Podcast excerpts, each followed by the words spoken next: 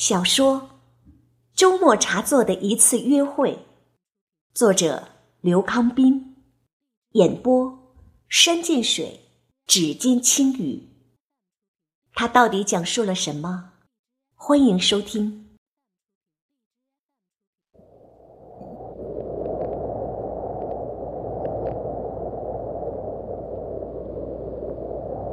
寒冷，不可抗拒的。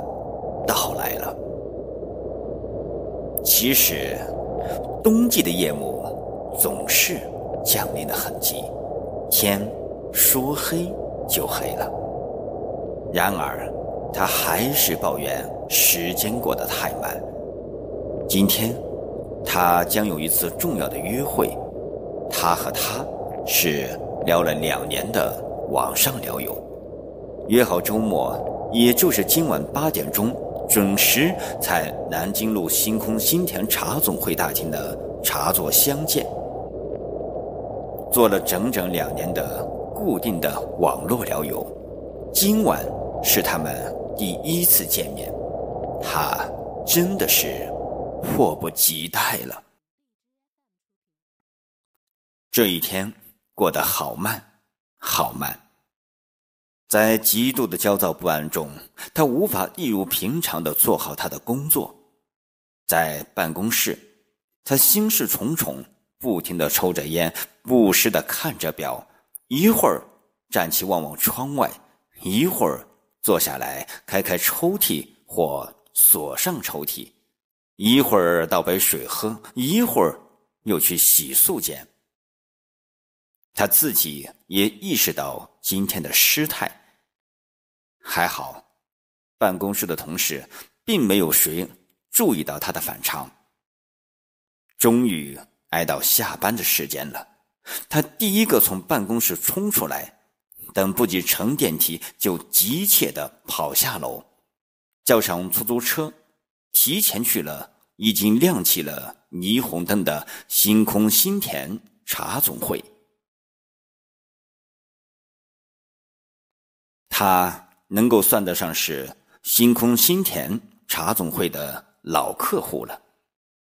闲暇的时候，与同学、与同事、与朋友或自己一个人，经常光顾这里。对这里的环境、这里的氛围，他不只是喜欢，可以说是到了沉迷的地步。无论大厅还是包间。那富有独特风格、极具传统格调的装饰和陈设的富丽典雅，那恰到好处的灯光的暗淡柔和，那优雅动听的中外乐曲的轻扬飘荡，那到处洋溢着茶的清香，无不让他感到十分的舒适、惬意和满足。每次来到这里，他总有飘飘欲仙的感觉。刚刚走进星空新田茶总会的门口，左右两位礼仪小姐就异口同声道：“先生您好，欢迎光临。”他一边致意，一边熟悉的进了大厅。进了大厅来，他觉得这里比往日亮堂了许多。似乎也陌生了许多，好像所有的服务生都在看着他微笑。他不自在的意识到自己今天来的太早了，尚不是茶客们纷至沓来的时候。这会儿，人们都还在准备晚餐或者正在用餐。他无法退出去，他也就没准备要退出去。这时。一女引座员微笑着问道：“先生您好，您几位？选择哪里坐？”“谢谢，我自己来。”他向大厅内扫视了一下，在角落里选择一个隔断的二人散座坐下来。一服务生走过来，微笑着问道：“先生，您要什么？”这是茶单，另外还有其他的饮料、小吃，请您点好了。他答道：“再等一等，客人还没到呢，时间尚早。”他一边熟练地掏出香烟来点着吸着，一边抬头看着左边墙上装裱精致的字画：“寒夜客来茶当酒，竹炉汤沸火初红。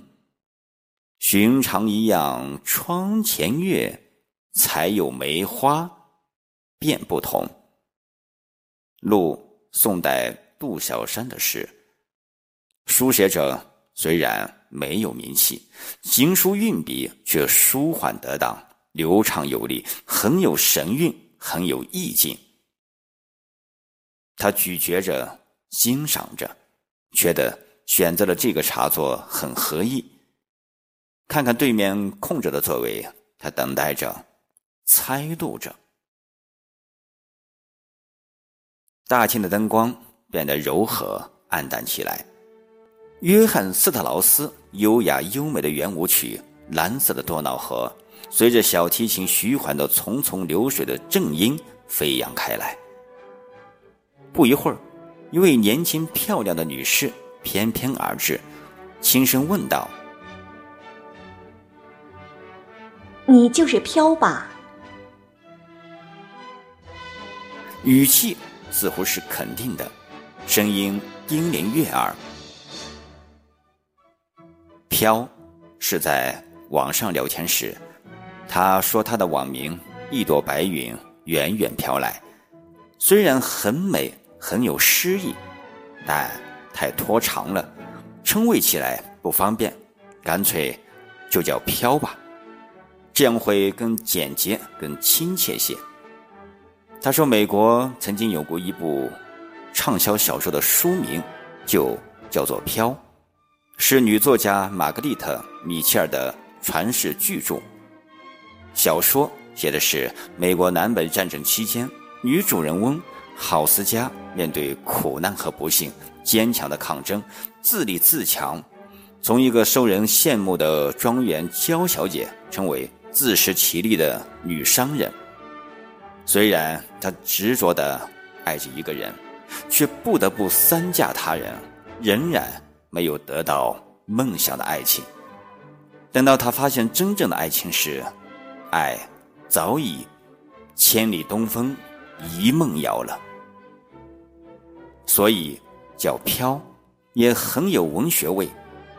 何况他的朋友们都说他是远离现实的人，许多想法都过于理想化，总是云里雾里的在空中漂浮着。叫他飘，也很贴切。是的，他慌忙站起身来，惊奇的问道：“你就是冷？”他微笑着，轻声反问道：“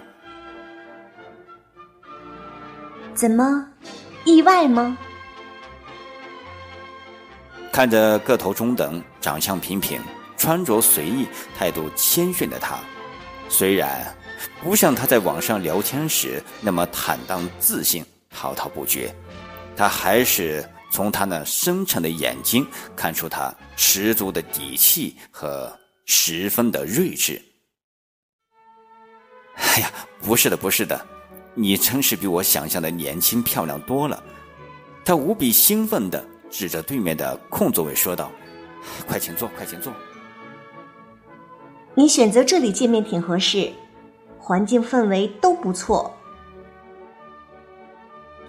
环顾四周，他称赞着，然后看着他说道：“你总说你老了，我还以为你七老八十的了。原来你也很青春，很阳光嘛。”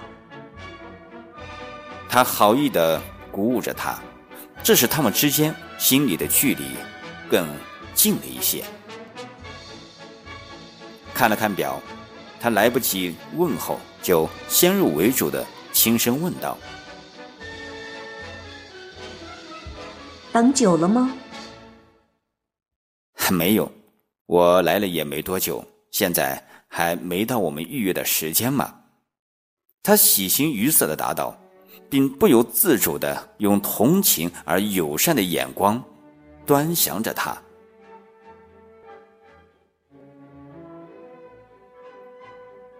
小说《周末茶座的一次约会》，今天就播讲到这，欢迎大家明天继续收听。